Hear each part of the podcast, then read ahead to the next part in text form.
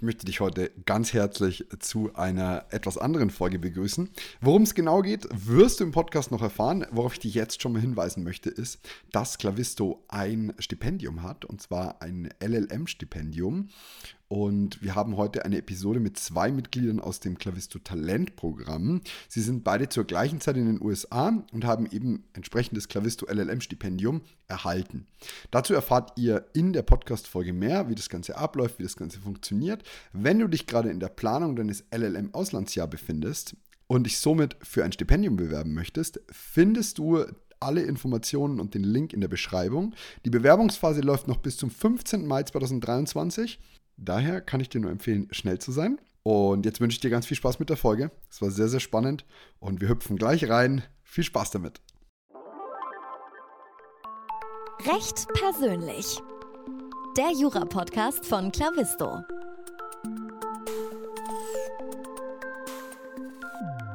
Hallo und herzlich willkommen zu einer neuen Folge des Recht persönlich Podcasts. Mein Name ist immer noch Moritz Mümmler und das ist dein Podcast für Jurastudierende von Clavisto. Ich habe heute zwei Gäste hier. Äh, wir haben einmal Dr. Stephanie Leclerc und Dr. Martin Bialuch. Und äh, sie äh, absolvieren beide ihren LLM in Amerika, in Cambridge an der Howard Law School. Und ich freue mich sehr darüber, heute zu sprechen, denn im Rahmen von dem Clavisto Talentprogramm haben wir ein Stipendium für den LLM und das haben die beiden in Anspruch genommen. Herzlich willkommen, Stefanie und Martin im Podcast. Hallo Moritz. Hallo. Mich würde als erstes mal interessieren, ich fange mit dir an, Stefanie. Ähm, du hast schon sehr viele Stationen irgendwie abgeklappert auf deinem Ausbildungsweg. Es sind sehr, sehr viele, dass wir uns da nicht so auf jede einzelne stützen können. Aber ich habe hier einen Namen stehen, der ist so lang, dass ich wahrscheinlich Schwierigkeiten habe, ihn auszusprechen. Es ist der Willem C. Viss International Commercial Arbitration Mood.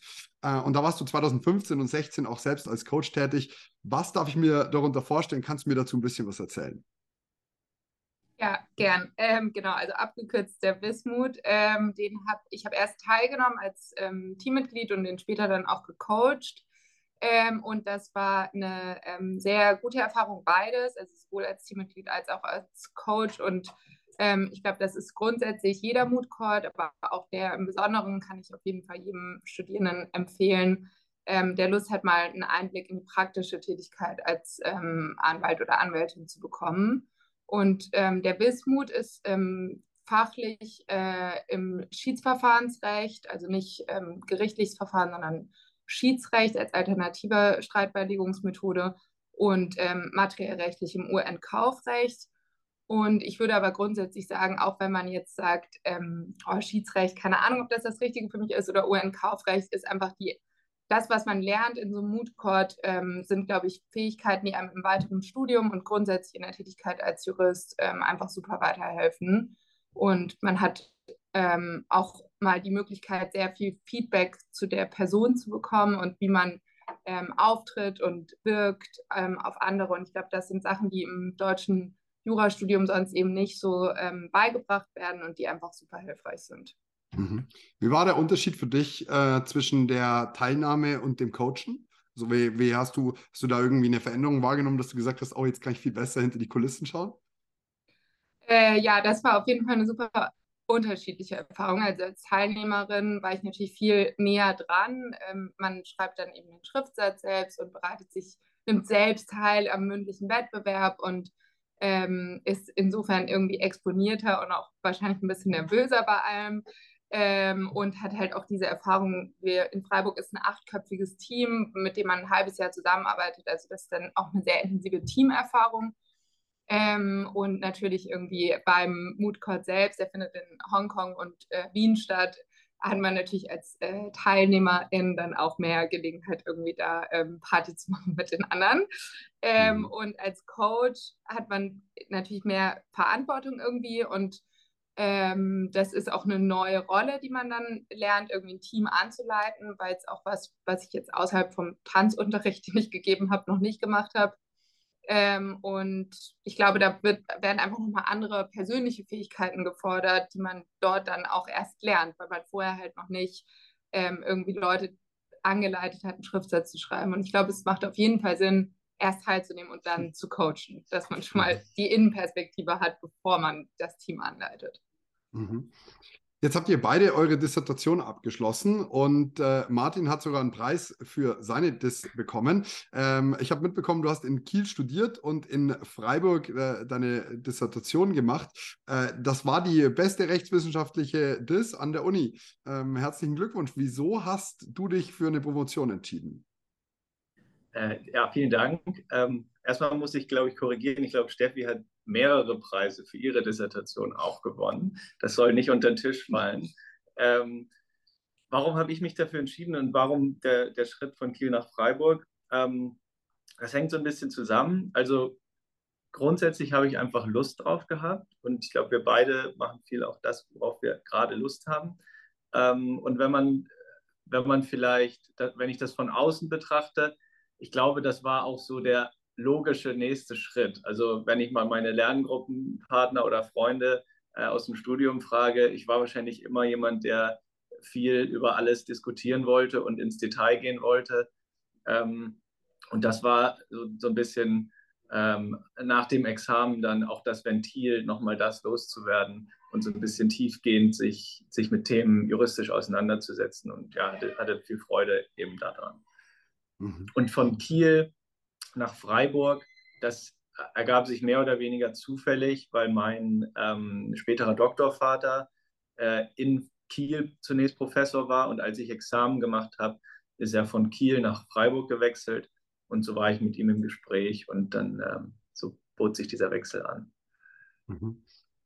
Sehr, sehr interessant ist es auch das, was ich am meisten über Dissertationen höre, dass äh, irgendwie so dieses Thema ist, sich mal in der Tiefe mit etwas zu beschäftigen.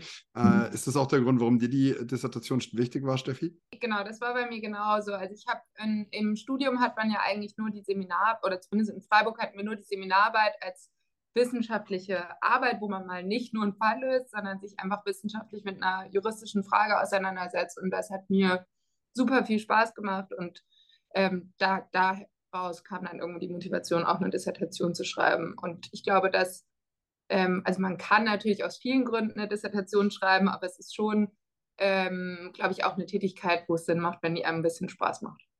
Mhm. Ich glaube, da kann man auch von euch beiden sehr viel mitnehmen, wenn ihr beide so erfolgreich äh, jeweils diese Doktorarbeit abgeschlossen habt. Das war auch immer ein Thema für mich, wo ich festgestellt habe, äh, die, die am besten im Studium abgeschnitten haben, sind meistens die gewesen, die wirklich Spaß dran gefunden haben. Also man kann sich schon zwingen, um gute Noten zu schreiben. Ich glaube aber, der Schritt von einer guten Note auf eine sehr gute ist einfach so dieses, ach, es macht mir auch noch Spaß. So, ich sitze auch noch leicht dran und irgendwie gehen da 14 Stunden am Tag ins Land und nur acht davon waren oder nur vier davon waren eine Qual und ihr acht haben irgendwie Spaß gemacht. Also ich glaube auch nicht, dass immer Spaß macht, aber das ist ganz bestimmt so ein Beweggrund, ähm, der das Ganze ein bisschen leichter gestaltet. Wenn wir über Spaß sprechen, dann geht es vielleicht auch um die jeweilige Universität, an der man war. Jetzt wart ihr an der Albert-Ludwigs-Universität äh, in Freiburg. Wenn ich da einfach mal diese Frage offen äh, ausgeben darf, äh, wer da als erstes antworten möchte, was spricht denn aus eurer Sicht für diese Uni? Also ich, ich würde anfangen, weil ich da auch studiert habe und promoviert. Martin hat da nur promoviert. Ähm, für mich äh, waren das, also ich komme aus Freiburg ursprünglich, das ähm, vielleicht dazu.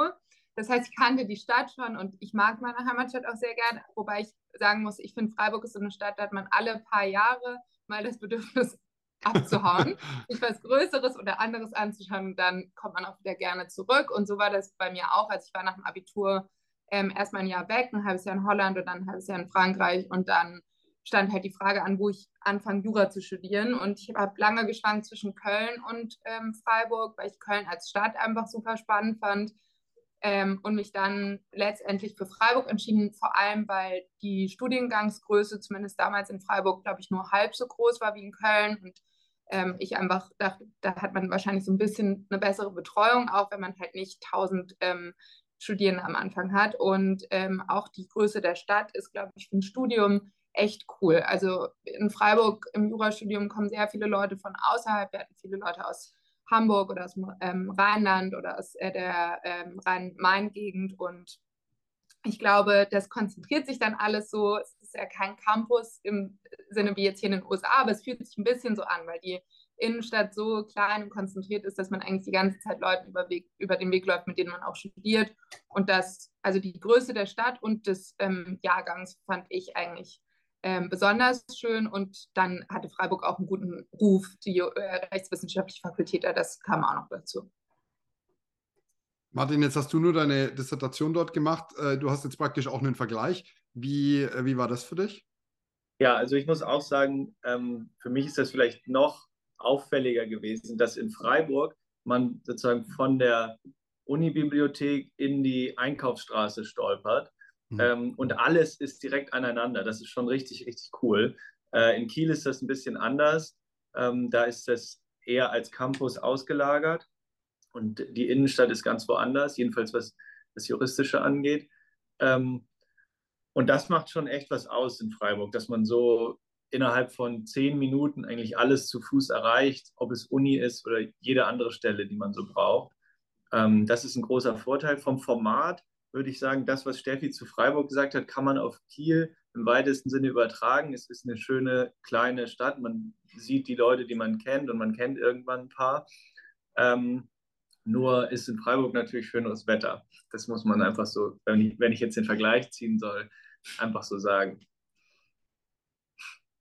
Jetzt habe ich tatsächlich äh, für meine nächste Frage eine Überleitung gefunden, die mir lange äh, ver verborgen geblieben ist. Ich bin, glaube ich, da war ich äh, 13, 14 zu meinen Eltern gekommen und habe gesagt, ich würde gern äh, Jura an der Harvard Law School studieren und ähm, habe damals mir aber gar keine Gedanken darüber gemacht, was brauche ich denn für Vornoten, was brauche ich für Kapital, was brauche ich für äh, Geschichten in die Richtung. Jedenfalls, es war auch mein äh, großes Ziel. Irgendwann habe ich äh, einfach es auch nicht weiter als für mich passend gesehen. Aber mich würde interessieren, warum ihr aufgrund eurer, beziehungsweise warum ihr an die ganzen Qualifikationen, die ihr sowieso schon abgeschlossen habt, noch einen LLM dran setzt. Äh, und zwar dann, wenn schon an der bekanntesten Uni der Welt wahrscheinlich für Jura. Ja, also für mich, und dann leite ich dann auch von Kiel über, für mich war es so, ich habe äh, mich von zu Hause immer nur schrittweise wegbewegt und nie so lange Zeit äh, ganz weit weg von zu Hause. Also das war für mich ein Beweggrund, auf jeden Fall noch ein LLM zu machen, weil die Chance, äh, irgendwie einen längeren Auslandsaufenthalt zu machen, die bietet sich eben nicht mehr so richtig und man ist nicht mehr so richtig frei, wenn man einmal im Beruf einsteigt und, und deshalb wird natürlich äh, ist das flexibel heute, aber das war auf jeden Fall ein Beweggrund. Ähm, und einfach diese, diese Horizonterweiterung, die so ein Auslandsaufenthalt bietet, mitzunehmen. Ähm, und für Harvard ähm, muss man ehrlich sagen, keiner rechnet damit, hier genommen zu werden, äh, wenn man sich hier bewirbt. Also es ist, es ist definitiv nicht so, dass ich seit 20 Jahren davon träume und darauf hinarbeite oder dass man das überhaupt kann. Ähm, aber die, die Uni äh, zeichnet sich natürlich durch exzellente, ein exzellentes Renommee aus. Und man merkt das auch, wenn, wenn man hier auf dem Campus ist. Das ist einfach ein anderer Schlag Uni. Ähm, man hat hier ganz andere Möglichkeiten, jeden Tag irgendwie Veranstaltungen mitzunehmen, Kontakte zu knüpfen. Und es gehen eigentlich jeden Tag hier Türen auf, wenn man möchte, ähm, durch, die man, die, durch die man durchgehen kann und, und seine Chancen nutzen kann. Ja, also ich glaube, ähm, für mich war, warum LLM? Ich war, ich war vorher schon mal im Ausland, aber es war irgendwie trotzdem so, okay, wenn ich, ich war im Studium dann nicht mal im Ausland, ich war in der Schule ein Jahr im Ausland, dann eben nach dem Abitur noch mal ein Jahr in zwei unterschiedlichen Ländern und ähm, im Studium dann nicht mehr, weil ich gesagt habe, okay, jetzt reicht es erstmal, jetzt kann ich auch erstmal mein Studium hier durchziehen, aber äh, nach dem ersten Staats, äh, nach dem zweiten Staatsexamen war dann eben die Überlegung, okay, jetzt Berufseinstieg oder äh, wenn dann Auslandsaufenthalt dann irgendwie jetzt nochmal. Und dann war es in der Promotion habe ich auch einfach gemerkt, dass, also ich habe im Wirtschaftsrecht im weitesten Sinne promoviert und gerade das Wirtschaftsrecht ist schon auch in Deutschland mehr äh, geprägt vom amerikanischen Recht, als ich das vorher jedenfalls so ähm, wahrgenommen habe. Und äh, als ich promoviert habe und mich mit Themen auseinandergesetzt habe, die irgendwie aus dem amerikanischen Recht kommen, habe ich gemerkt, dass, glaube ich, in Deutschland da eine Lücke ist zwischen, man adoptiert irgendwie relativ viel aus den USA, aber eigentlich haben relativ wenig Leute Ahnung davon, wie das dort eigentlich angewendet wird und was die Historie vor Ort ist und inwieweit das überhaupt Sinn macht, das bei uns anzuwenden. Und das war, hat irgendwie so eine Neugier geweckt. Deswegen war USA dann irgendwie als Ort klar, okay, ich möchte irgendwie amerikanisches Recht mehr anschauen. Und ähm, die Uni Harvard war für mich, also ich hatte das gar nicht auf dem Schirm ähm, ganz lange und hätte mich wahrscheinlich ähm, ehrlich gesagt auch nicht dort beworben, wenn ich nicht mich mit Martin zusammen beworben hätte und irgendwie ähm, er mich dazu motiviert hätte. Also ich habe das einfach für ausgeschlossen gehalten, dass das klappt. Und ähm, muss jetzt im Nachhinein sagen, ich würde jedem empfehlen, es einfach überall zu probieren, wo man irgendwie Interesse hat, hinzugehen. Aber für mich war es so, dadurch, dass ich das für so unrealistisch gehalten habe, dass das klappt, habe ich mir vorher gar nicht, ich habe mich da nicht so drauf eingelassen, glaube ich, auf den Gedanken, Harvard kann klappen und mir deswegen auch nicht so viele Gedanken vorher gemacht, warum jetzt Harvard genau die richtige Uni für mich ist.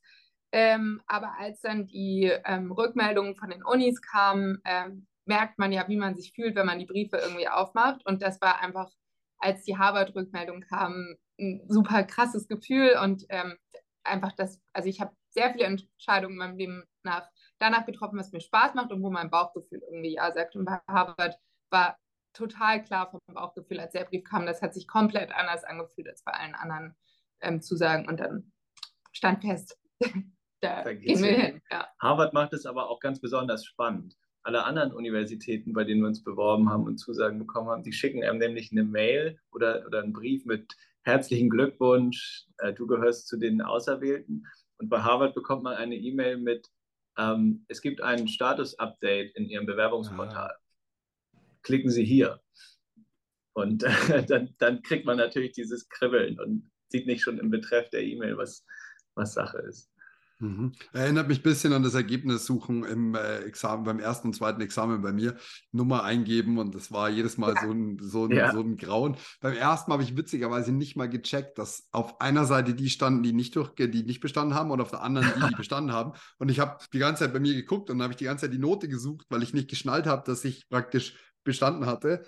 Ähm, aber ich kann, ich, ich kann mir dieses Gefühl sehr gut vorstellen. Jetzt haben wir gerade schon über diesen Bewerbungsprozess gesprochen und mich würde interessieren, wie bewerbe ich mich denn da? Schicke ich denen einen Lebenslauf? Schicke ich denen ein, hey, pass auf, ich habe mein erstes Examen, ich habe mein zweites Examen, interessiert das überhaupt irgendjemanden? Ähm, weil ich kann mir darunter gar nichts vorstellen. Äh, ich habe aber auch den Prozess nicht durchlaufen. Mhm.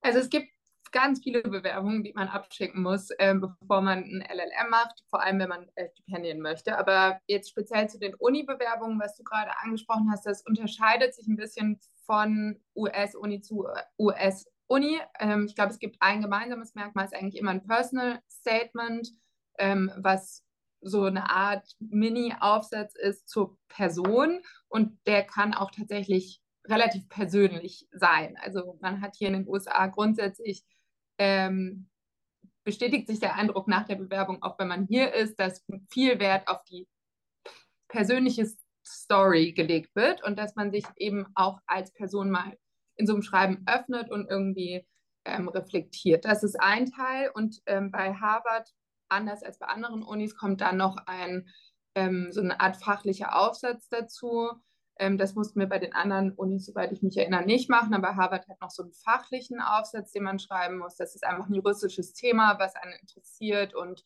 was Bezüge zum US-amerikanischen Recht haben kann, aber glaube ich auch nicht muss. Und ähm, genau, also wie so ein Mini-Jura-Aufsatz.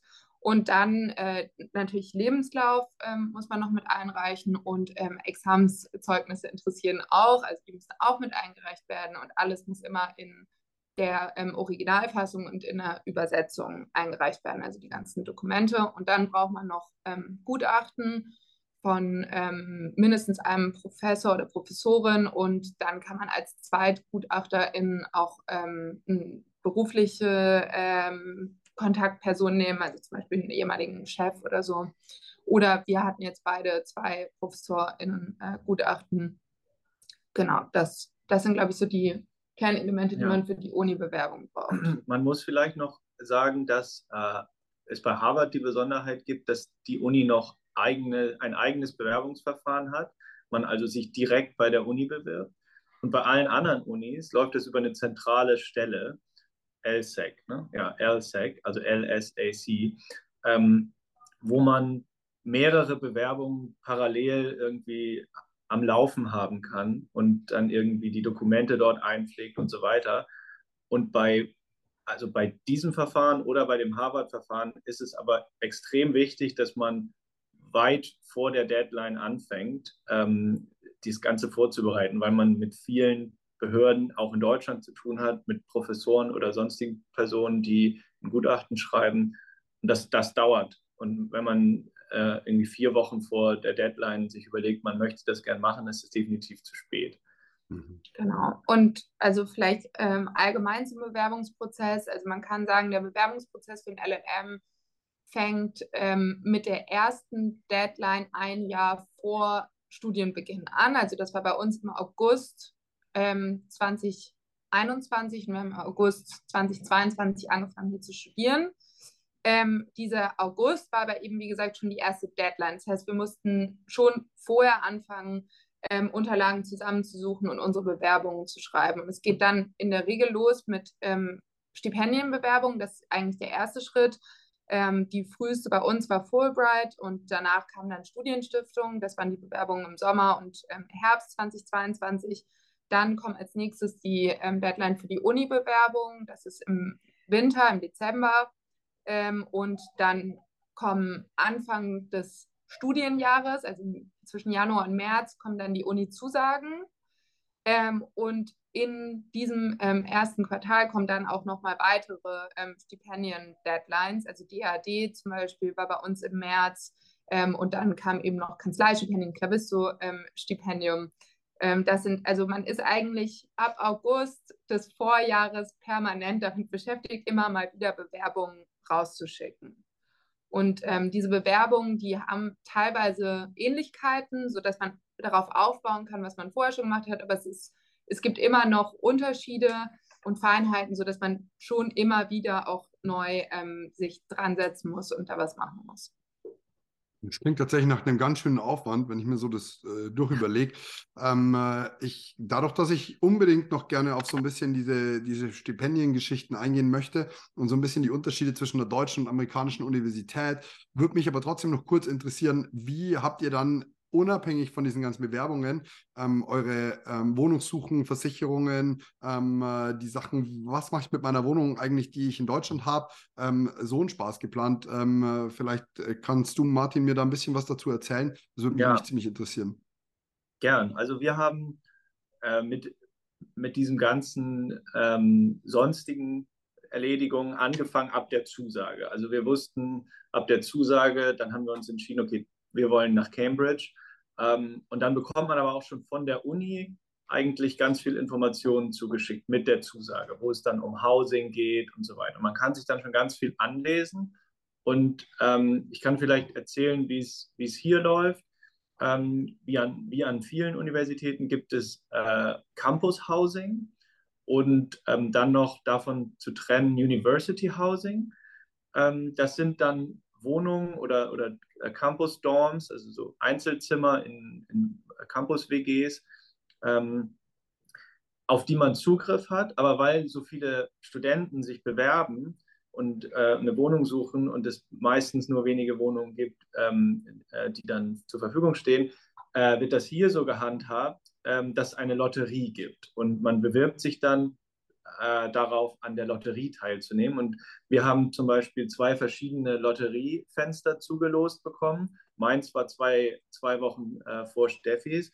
Ähm, und in meinem gab es noch so 70 Wohnungseinheiten. Davon haben wir auch eine bekommen, auch sogar die, die wir wollten, ähm, weil wir sehr schnell waren. Aber in Steffis Fenster zum Beispiel waren alle Wohnungen weg.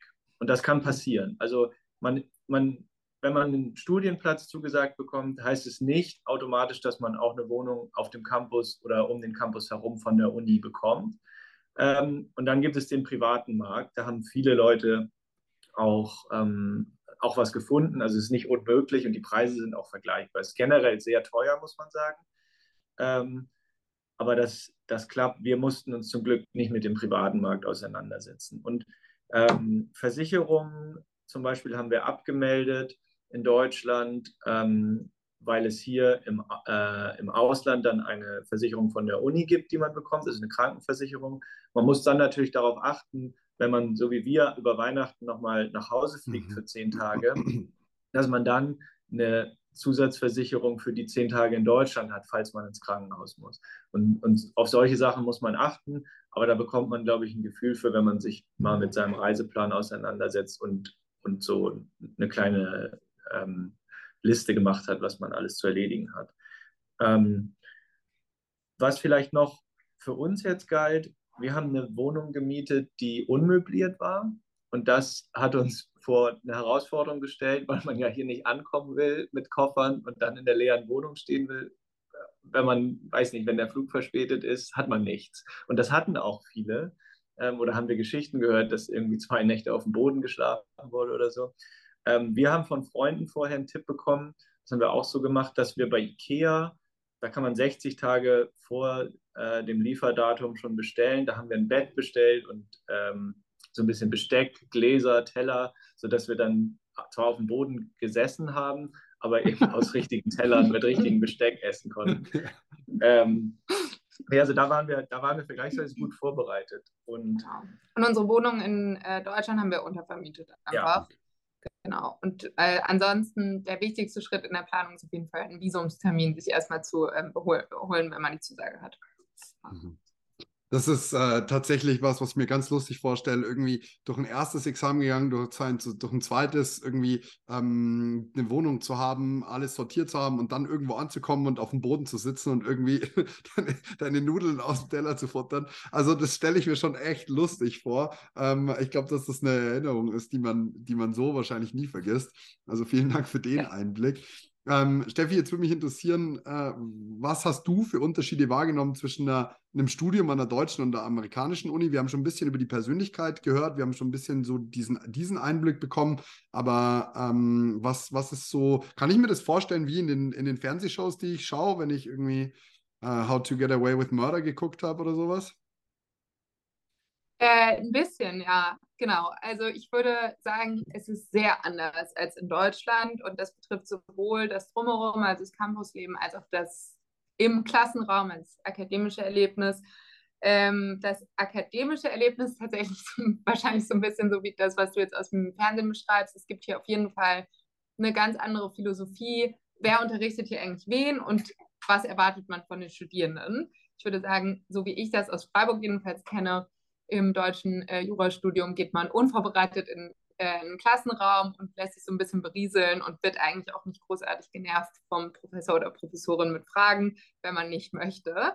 Ähm, und hier ist es eher so, dass, dass erwartet wird, dass die Studierenden sich vorher quasi selbst unterrichten mit den ähm, Readings, die sie bekommen. Das sind relativ umfangreiche Readings auch meistens, also kommt ein noch an, welche Kurse man wählt, aber man kann schon auch mal einen Kurs haben, wo man irgendwie 200 Seiten dann pro Woche lesen soll. Wow. Ähm, aber es gibt natürlich auch deutlich weniger aufwendige Kurse. Aber ähm, genau, und teilweise muss man auch ähm, andere Hausaufgaben noch vorbereiten, ähm, also Fragen beantworten oder kleine Aufsätze schreiben. Und dann kommt man in den Unterricht und ist eigentlich schon, soll man schon perfekt vorbereitet sein, sich den Stoff schon ähm, verständlich irgendwie angearbeitet haben und dann ähm, kommt der Professor oder die Professorin und macht das sogenannte Cold Calling ähm, und erschreckt dich quasi auf dem Stuhl im Hörsaal und sagt, Moritz, erklär mir bitte mal den Fall. Ähm, wie waren da die Fakten und wie hat das Gericht entschieden und so weiter. Also das ähm, ist sehr anders als bei uns und ähm, ja, kann man, kann man sich schon so ein bisschen vorstellen wie im Fernsehen, würde ich sagen. Mhm. Und ansonsten inhaltlich ist es, glaube ich, auch deutlich praxisorientierter als in Deutschland und dafür eben auch ein bisschen weniger dogmatisch. Also zum Beispiel hatte ich als eine meiner ersten Vorlesungen hier Gesellschaftsrecht, was ich in Deutschland auch schon hatte. Ähm, und das war total unterschiedlich. Also in Deutschland war das irgendwie sehr grundlagenorientiert und ähm, so die dogmatischen Konzepte wurden einem irgendwie beigebracht. Und hier in den USA ging es erstmal los mit einer ähm, der Satzung von Twitter, die man sich durchlesen sollte und dazu irgendwie Aufgaben bearbeiten oder irgendwie die Persönlichkeiten recherchieren, die da im Board sitzen und wissen, woher mhm. die kommen und was so deren Absichten sind und sich wirklich in den Fall reindenken, was bei uns ja ähm, nicht so viel gemacht wird, würde ich sagen. Ähm, und dann ist auch so die Struktur davon, was man lernen kann, auch total anders. Also die Fächer an sich, würde ich sagen, sind bei uns in Deutschland auch eher die klassischen Grundlagenfächer, weil wir natürlich auch das Staatsexamen am Ende haben und alle irgendwie am Ende auf dem gleichen Stand sein müssen in, einem sehr, in einer sehr breiten ähm, Thematik. Und hier haben die One-Ls, also die ähm, amerikanischen Jurastudierenden, die hier anfangen, haben im ersten Jahr, die nennt man One-Ls, ähm, so einige Grundlagenfächer, die auch verpflichtend sind, aber danach sind sie relativ frei darin, was sie wählen. Und wir LLMs sind sowieso frei darin, was wir wählen. Was bedeutet, dass wir Fächer wählen können, die relativ wenig mit Jura zu tun haben oder zumindest mit unserem Verständnis von Jura. Also ich habe zum Beispiel ähm, gerade einen Kurs, der heißt Adaptive Leadership. Ähm, das hat überhaupt nichts mit Jura zu tun, sondern ist eher so eine Persönlichkeitsentwicklung. Ähm, oder ich habe äh, eine Reading Group, die heißt Bonobo Sisterhood. Ähm, da geht es um feministische Theorien im weiteren Sinne, aber es hat auch überhaupt nichts mit Jura zu tun. Ähm, genau, also es ist hier sehr divers, die Kursauswahl, man kann extrem viel machen, was nicht nur auf fachliche, sondern auch auf Persönlichkeitsfortbildung gerichtet ist. Und ähm, ja, also sehr unterschiedlich als bei uns. Und ähm, das zum Fachlichen und das Campusleben ist auch sehr unterschiedlich. Also ich kann natürlich nur von meiner Erfahrung hier an der Harvard Law School sprechen, was auch eine private Uni ist und wie du schon gesagt hast, irgendwie eine der bekanntesten der Welt und damit auch eine der reichsten. Ähm, das ist hier schon, manchmal hat man ein bisschen das Gefühl, man ist in so einem Luxusresort. Ähm, also es gibt hier ähm, irgendwie mehrere Kamine in der Uni, wo man sich hinsetzen kann und lernen kann. Ähm, sehr schöne Rasenanlagen, dann wird irgendwie im Winter ein Curlingplatz aufgebaut und äh, Lagerfeuerstellen aufgebaut, wo es dann Marshmallows gratis gab und lauter so Kram, den wir jetzt aus Deutschland natürlich überhaupt nicht kennen. Ja, und die Gebäude sind alle ganz pompös aufgezogen. In der Bibliothek, wenn man, wenn man mal Freizeit genießen will, kann man Schach spielen. Ähm, aber es gibt auch noch einen Raum, wo es einen Billardtisch gibt, zum Beispiel Tischtennisplatten. Also das würde man an der juristischen Fakultät in Deutschland halt nicht so haben. Mhm. Ich war, wie gesagt, 2019 äh, mal dort äh, für einen halben Tag oder zwei Stunden zu Gast, habe mir mal ein bisschen angeguckt. Da habe ich leider natürlich gar nicht so den Einblick bekommen, sondern ich bin halt einmal drüber gelaufen, habe eine Instagram-Story gemacht, hahaha, hallo, ich bin da Law School. So, ja, wir fangen jetzt hier das Studieren an. Ähm, da klingt euer Einblick schon wesentlich spannender und wesentlich interessanter. Ähm, und vor allem auch so das, was du gerade berichtet hast, Steffi, mit, den, mit dem Luxuriösen, das kann ich mir recht gut vorstellen, wenn da irgendwelche Absolventen am Ende äh, unfassbare Summen spenden, weil sie dankbar sind, dass sie da irgendwie studieren durften. Äh, Martin, ja. mich würde interessieren, wie ähm, die Arbeitsuniwoche so aussieht. Ähm, ich, ich, weiß von Universitäten, dass da auch Sportangebote gibt und solche Sachen. Ähm, inkludiert ihr sowas auch bei euch oder ähm, äh, ist das eher keine Zeit dafür? Doch, da ist schon Zeit. Also vielleicht ähm, auf dem Papier haben wir pro Semester ähm, bis zu zwölf Credits. Ich glaube, im Herbstsemester sind es 13 und im, ähm, im Springterm jetzt sind es zwölf maximal. In, an der Harvard Law School gibt es dann noch ein drittes Semester, Semester im Winter, äh, im Januar. Das aber nur drei Wochen. Ähm, und diese zwölf Credits sind gleichzusetzen mit sozusagen Stunden, die in der Woche unterrichtet wird. Äh, also zwölf Stunden pro Woche hat man maximal ähm, Vorlesungen. Ähm, das sind drei bis vier Kurse, je nachdem, wie man wählt. Manche haben vier Credits, manche haben zwei Credits, dann kann man vielleicht auch sogar fünf Kurse haben.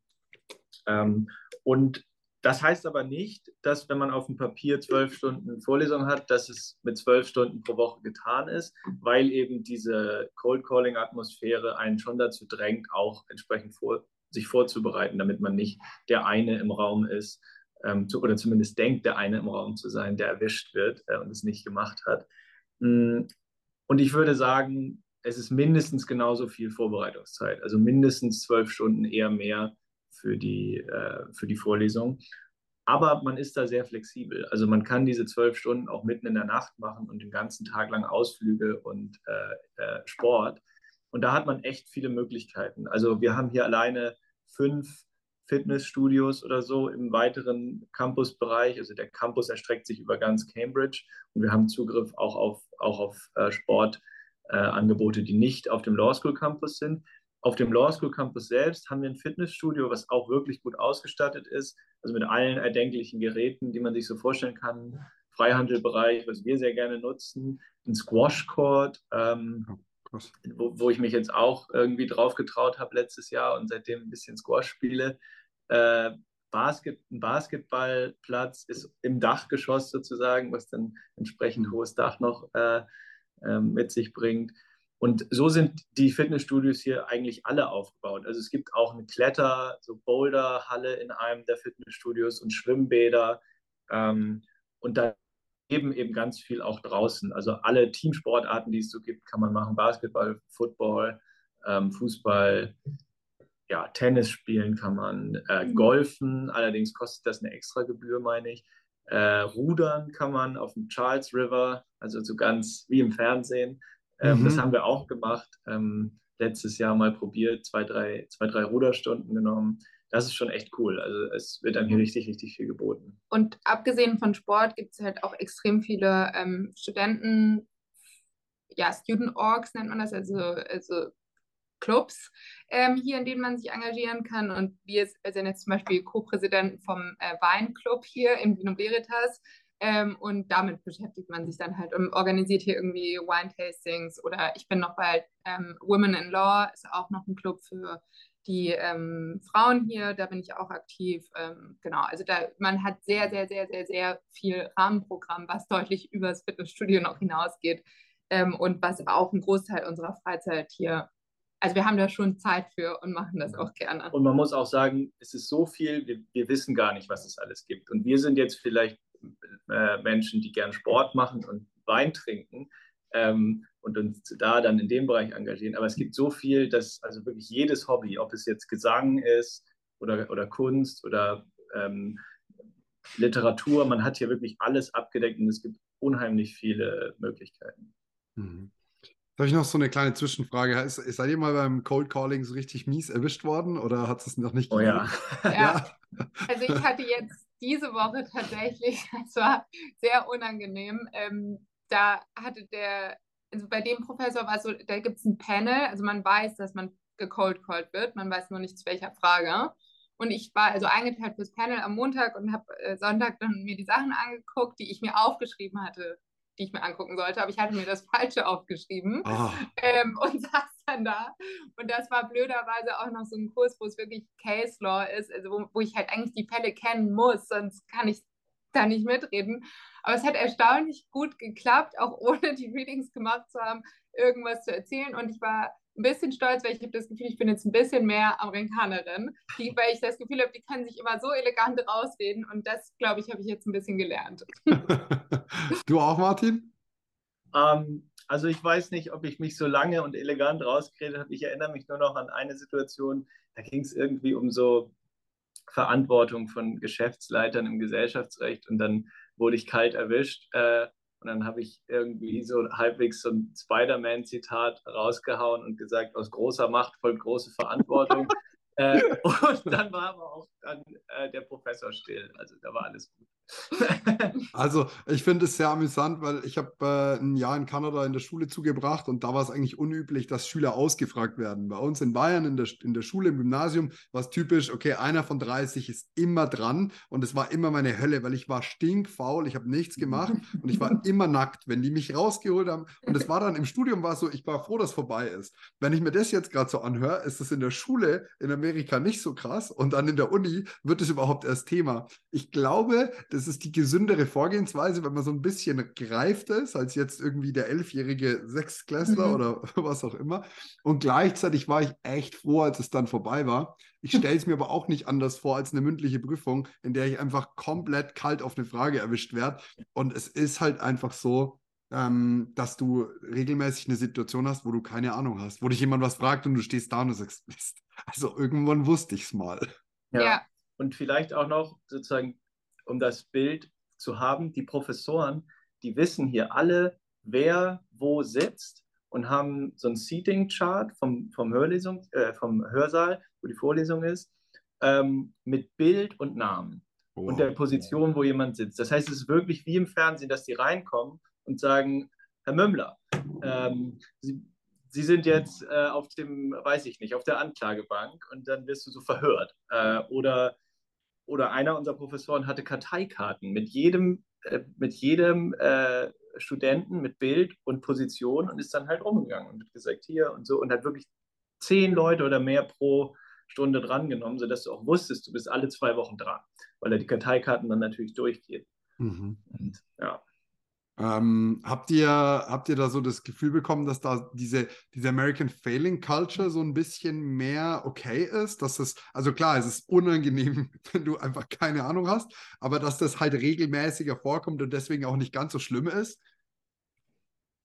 Also ich würde sagen, ja. Ähm, ich glaube nicht, dass, also ich weiß nicht, ob Sie das so beschreiben würden, aber was auf jeden Fall hier anders ist als bei uns, würde ich sagen, ist, dass die Professoren äh, nicht so schnell sagen, dass was falsch ist. Also eigentlich sagen sie das gar nicht. Das machen, ich glaube, das machen AmerikanerInnen vielleicht auch einfach nicht so gern, jemandem sagen, das war Blödsinn, ähm, wo ich aus Deutschland schon eher mal die Erfahrung gemacht habe, dass wenn ich was gesagt habe, der Professor oder die Professorin mir gesagt hat, nee, totaler Quatsch. Ähm, und das passiert hier halt nicht. Und dadurch fühlt man sich, glaube ich, immer nicht so schlimm. Also wie gesagt, ich rede dann halt irgendwas in meiner Vorlesung, wo ich die Readings nicht gemacht habe. Und irgendwie ist es okay. Das wird dann irgendwie integriert und dann wird ein bisschen, geht der Professor da so ein bisschen drüber hinweg, ohne mir zu sagen, dass das blöd war. Und äh, dadurch ist es, finde ich, nicht so schlimm, einfach wenn man nicht die richtige Antwort hat, weil es sagt eh keiner, was richtig und was falsch ist. Ich habe da, dazu habe ich auch eine Erfahrung aus der Schule. Das waren immer die schlimmsten Lehrer, die dir danach eine Note gegeben haben und es war irgendwie eine Vier und haben aber die ganze Zeit genickt und gesagt, ja, super. aber das ist wenigstens der Vorteil, wenn du da nicht bewertet wirst. Das klingt alles mega, mega spannend. Ich könnte bei dem Thema jetzt noch 10 Minuten, 20 Minuten bleiben. Wir haben aber noch ein, zwei Sachen, die mich wirklich äh, auch interessieren, so Themen, die wir anschneiden können. Ähm, ein LLM-Studium ist ja doch mit äh, hohen Kosten verbunden. Wir haben vorhin schon über Stipendien gesprochen. Ähm, in dem Fall geht es ja auch ums Clavisto-Stipendium. Ähm, was äh, bleibt am Ende an Kosten hängen und was ist so realistisch auch an Stipendien irgendwie zu erreichen? Klar hängt es an verschiedenen Leistungen, aber worauf muss ich mich irgendwie einstellen, wenn ich sage, ich möchte gerne ein LLM im Ausland machen? Ja, also es gibt ähm, für die Kostenplanung verschiedene Beispiele im, im Internet, also von, von verschiedenen so ähm, Karriereportalen, aber eben auch von jeder Uni für die Lebenshaltungskosten und die äh, Studiengebühren dieser Uni und eben das Leben in dieser Stadt. Ähm, und das ist eigentlich immer eine ganz gute Orientierungshilfe. Ähm, es kommt darauf an, dann natürlich, was für einen Lebensstil man pflegt ähm, und wie auch der Wechselkurs ist. Also für uns war er jetzt denkbar schlecht äh, als wir angefangen haben zu studieren. Ähm, aber man muss schon mindestens in den USA an einer Uni wie hier oder andere, die ähnlich viele Studiengebühren verlangen, also ich sage mal um die 70.000 Dollar, muss man mit Gesamtkosten von 100.000 Dollar rechnen. Und je mehr Stipendien man einwärmen kann, desto besser, aber man wird es äh, realistisch nicht schaffen, selbst, selbst wenn man alle Stipendien, die man miteinander kombinieren kann, kombiniert, und bekommt, ähm, die 100.000 Dollar abzudecken. Und ähm, das, das muss man, da muss man sich bewusst sein. Und auch, dass, wenn die Rechnung dann kommt, man äh, davon sehr beeindruckt ist, wenn man mhm. als Deutscher, als Student, als Referendar nie in größeren Einheiten als vielleicht 1000 Euro gerechnet hat. Äh, das ist schon echt viel und das ist eine beeindruckende Zahl und das muss man schlucken und sich äh, irgendwie bewusst sein, dass man dass, dass man das irgendwie finanziert, egal. Ja, und äh, genau, also ich glaube, wichtig ist, dass man eben weiß, man wird nicht alles abdecken können mit Stipendien. Ich glaube, das ist eine Info, die irgendwie, das war, glaube ich, früher mal möglich, aber die Stipendien sind eben nicht mitgewachsen mit dem krassen Wachstum der Studiengebühren hier. Ähm, und deswegen geht das einfach nicht. Also man kann so, ich glaube, irgendwie die Hälfte wahrscheinlich ein bisschen mehr, zwei Drittel kann man vielleicht abdecken über Stipendien, aber nicht alles. Dann kann man natürlich auch mit Unis verhandeln, je nachdem, wie gut man, wie gut die Noten sind und ähm, wie die Uni-Policy da ist, kann man da nochmal nachverhandeln.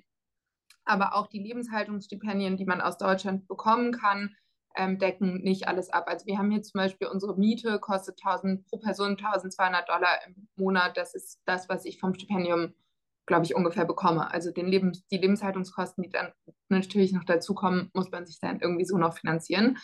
Ähm, aber am Ende sollte, also das sind große Summen, ja, aber in der Regel haben wir in Deutschland ja auch die Möglichkeit, einen guten Beruf zu finden ähm, als Juristin oder als Jurist. Und deswegen, wenn man das machen möchte, glaube ich, das ist ein Schock im ersten Moment ähm, und das ist, stellt einen von Herausforderungen, das zu finanzieren, aber es ist eine zeitweise Finanzierung und äh, man sollte, wenn, wenn das wirklich der Traum ist, glaube ich, versuchen, das möglich zu machen. Und in der Regel ist das, glaube ich, auch realistisch, das wieder rein zu verdienen. Mhm. Haben wir gerade schon über die verschiedenen Stipendien oder Stipendiatsmöglichkeiten äh, gesprochen. Äh, von Clavisto habt ihr jeweils ein Stipendium in Höhe von 3000 Euro bekommen. Das waren im letzten Jahr drei LLM-Stipendien, also zwei Drittel habt ihr abgestaubt. Das habt ihr richtig gut gemacht. Mich würde interessieren, ähm, ob ihr dafür ein paar Tipps habt und wie ähm, so der, der Prozess ablief, ob das alles irgendwie reibungslos und gut geklappt hat. Und wie gesagt, hauptsächlich Tipps, weil ich glaube, da seid ihr ähm, scheinbar ganz, ganz gut gewesen. So, vielleicht so ein Prozess der ist im Vergleich zu ähm, anderen Stipendien, die auch dann umfangreicher sind, äh, vergleichsweise unkompliziert und echt angenehm. Also ähm, das liegt einerseits daran, dass man sich vorher schon zehnmal auf Sachen beworben hat, auf Stipendien beworben hat. Ähm, andererseits aber auch man eben nicht so viel Material äh, irgendwie einreichen muss. Und man hat eine Online-Maske, in der man ein Motivationsschreiben schreibt und der Rest ist im Prinzip auch schon bei Clavisto vorhanden. Also den Lebenslauf hat man da ja ohnehin schon hochgeladen, den mhm. aktualisiert man dann im Zweifel nochmal. Ähm, aber das ist schon echt stromlinienförmig und das, ist, das, läuft, das läuft relativ einfach, sich dafür zu melden. Ähm, dann muss man natürlich eingeladen werden. Dazu weiß ich nicht, wie die internen Prozesse ablaufen, aber wahrscheinlich ist das wie bei anderen Stipendien auch. Also das, da haben wir jetzt keinen Einblick bekommen. Ähm, und dann Tipps und, und äh, Tricks. Ähm, also wir haben darüber auch nachgedacht ähm, und sind zu dem Ergebnis gekommen, dass wir uns einfach versucht haben, nicht zu verstellen. Ähm, also der, der Tipp, sei du selbst, das ist, glaube ich, der beste. Und versuch mit möglichst vielen Leuten zu sprechen, also Teilnehmer und Anwälte, weil sonst kann niemand ähm, dich bewerten. Also es ist letztlich ein Interview und du musst mit den Leuten sprechen, ähm, um zu überzeugen. Und ja. Genau, also der vielleicht noch als Hintergrund, ich weiß nicht, ob alle das wissen, aber man bewirbt sich eben und dann wird man eingeladen, hat Martin ja schon gesagt, zu einem Abendessen. Zum Abendessen sind eben ganz viele ähm, VertreterInnen von den Partnerkanzleien von Clavisto und ähm, mit und auch andere BewerberInnen natürlich. Und ähm, da ist es eben ja, also ich glaube, da waren wir einfach haben versucht, jedenfalls einfach wir selbst zu sein. Und ähm, ich glaube, es ist immer gut, irgendwie interessiert auch zu sein an dem Gesprächspartner und einfach auch im Hinterkopf zu haben, hey, das ist irgendwie voll nett, dass sich diese Person gerade Zeit nimmt, die sind irgendwie berufstätig, hier zu sitzen und mit mir zu sprechen. Und ich glaube, wenn man mit der Einstellung da reingeht, dann mehr steuern kann man es jedenfalls nicht, glaube ich. Mhm. Vielen Dank. Der Martin hat gerade angeschnitten, wie die, wie die interne ausschauen. Zum Glück weiß ich das nicht. Ich hätte sie hier garantiert ausgeplaudert. Ähm, ich, ich kann das, was äh, Steffi gerade gesagt hat, aus meiner persönlichen Perspektive nur unterstreichen.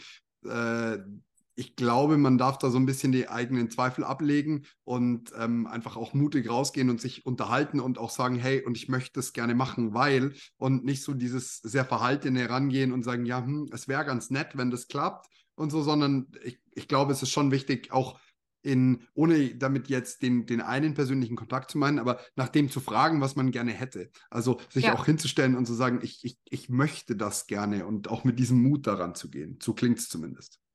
Ja, definitiv. Ähm, mich würde tatsächlich jetzt im Abschluss, weil wir wirklich ein wunderschönes, aber auch schon äh, echt zeitlich äh, längeres Gespräch hatten, mich würde interessieren, was möchtet ihr Nachwuchsjuristen, Nachwuchsjuristinnen mit auf den Weg geben, äh, deren Traum ist es, ein LLM im Ausland zu absolvieren. Wir haben gerade schon gehört, man soll sich nicht äh, von den Kosten abschrecken lassen. Ähm, was was gibt es da noch als, als äh, Motivation äh, für jemanden, der sich das gerade anhört? Also ich glaube, ganz wichtig ist auch, sich nicht selbst vorher schon klein zu machen. Also äh, nicht, du bist die Person, die entscheidest, ob du da studieren kannst oder nicht, sondern du musst erstmal deine Bewerbung dahin schicken und dann entscheidet jemand anders darüber. Und setz dir hohe Ziele und äh, trau dich auch irgendwie zu träumen und dort zu bewerben, wo du vielleicht auch denkst, dass du nicht genommen wirst. Ähm, Und vielleicht klappt es und vielleicht nicht, aber man hat sowieso den gleichen Aufwand für alle Uni-Bewerbungen. Also wieso nicht einfach mal es versuchen? Ich glaube, das ist wichtig. Ja, also ich würde das auch ähm, unterstreichen und sagen, man muss sich aber auch im Klaren sein, dass das viel Arbeit ist und man wird definitiv an den Punkt kommen, wo man richtig genervt davon ist, aber man muss einfach immer weitermachen und man muss dann zum zehnten Mal sich irgendwo auf ein Stipendium bewerben und man muss mit Behörden beharrlich sein und sagen, ich brauche jetzt aber dieses Zeugnis morgen auf Englisch. Ähm, und man muss wirklich sehr, sehr viel Einsatz äh, bringen, damit man da nicht an, an der einen oder anderen Deadline oder Hürde scheitert. Ähm, und man kann, glaube ich, nicht früh genug anfangen, darüber nachzudenken, einmal, ob man das überhaupt machen möchte. Ähm, wenn man dann weiß, man möchte es machen, sich auch darauf vorzubereiten. Und das heißt nicht nur auf die erste Deadline vorzubereiten, sondern auch im Hinterkopf zu haben, ähm, ich kann noch so gut im Studium sein. Wenn ich nach Harvard möchte, sind alle, die sich da bewerben, gut im Studium. Also jetzt mal so überspitzt formuliert. Das ist an anderen Universitäten genauso. Da bewerben sich richtig gute Leute und du wirst im Zweifel mit deinen, weiß ich nicht wie vielen Punkten im ersten Examen nicht so scheinen, wie du vielleicht in deiner Peer Group an der Uni geschienen hast. Ähm, und du musst dann vielleicht auch schon zwei Jahre vorher dir überlegen, wie kann ich, wie kann ich noch mehr tun, damit ich wirklich äh, als, als Person heraussteche. Und das setzt verschiedene Sachen voraus. Also ein Beispiel wäre jetzt zum Beispiel äh, Engagement. Wenn ich weiß, ich möchte gerne irgendwo hin, engagier dich, ähm, such dir deine Hobbys und sag, okay, ich mache da jetzt was draus, sodass ich auch jemandem zeigen kann, ich mache neben dem Studium noch was, was Mehrwert hat und was mich, was mich begeistert und ja, ein authentisches sozusagen Engagement neben dem Studium sich aufzubauen, das ist, denke ich, sehr wichtig.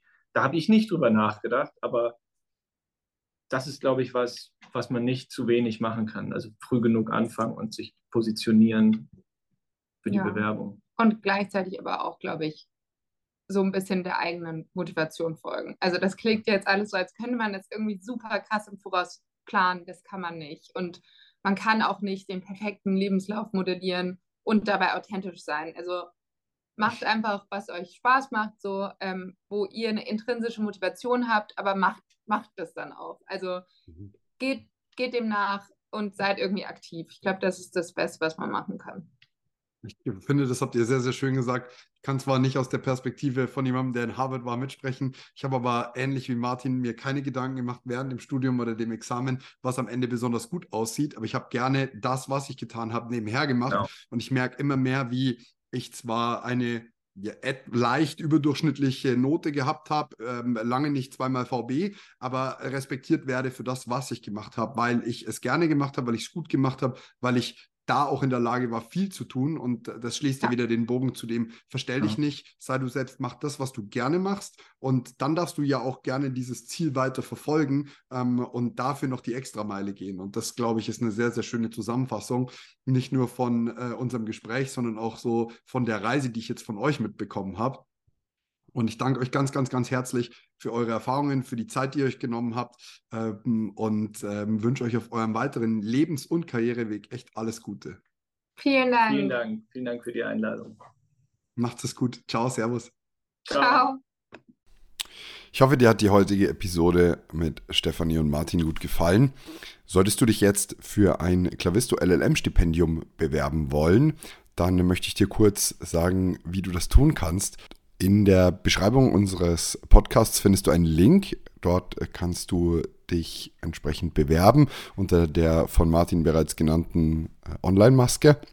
Du hast eben den Vorteil, dass wir von Clavisto das LLM-Stipendiat mit 3000 Euro unterstützen.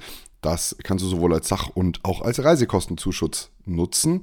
Äh, dir steht das internationale Karrierenetzwerk von Clavisto zur Verfügung und du wirst auf exklusive Events eingeladen. Möchtest du dir diese Perspektiven in die ganze Welt eröffnen, dann melde dich doch bei uns, äh, bewirb dich und werde Mitglied des Clavisto Talentprogramms. Nutze das Online-Formular für ein kurzes Motivationsschreiben und wir freuen uns dann, deine Bewerbung entsprechend zu berücksichtigen und dir gegebenenfalls ein Stipendium für dein LLM zur Verfügung zu stellen. Ich danke dir ganz herzlich für deine Aufmerksamkeit und wir freuen uns von dir zu hören.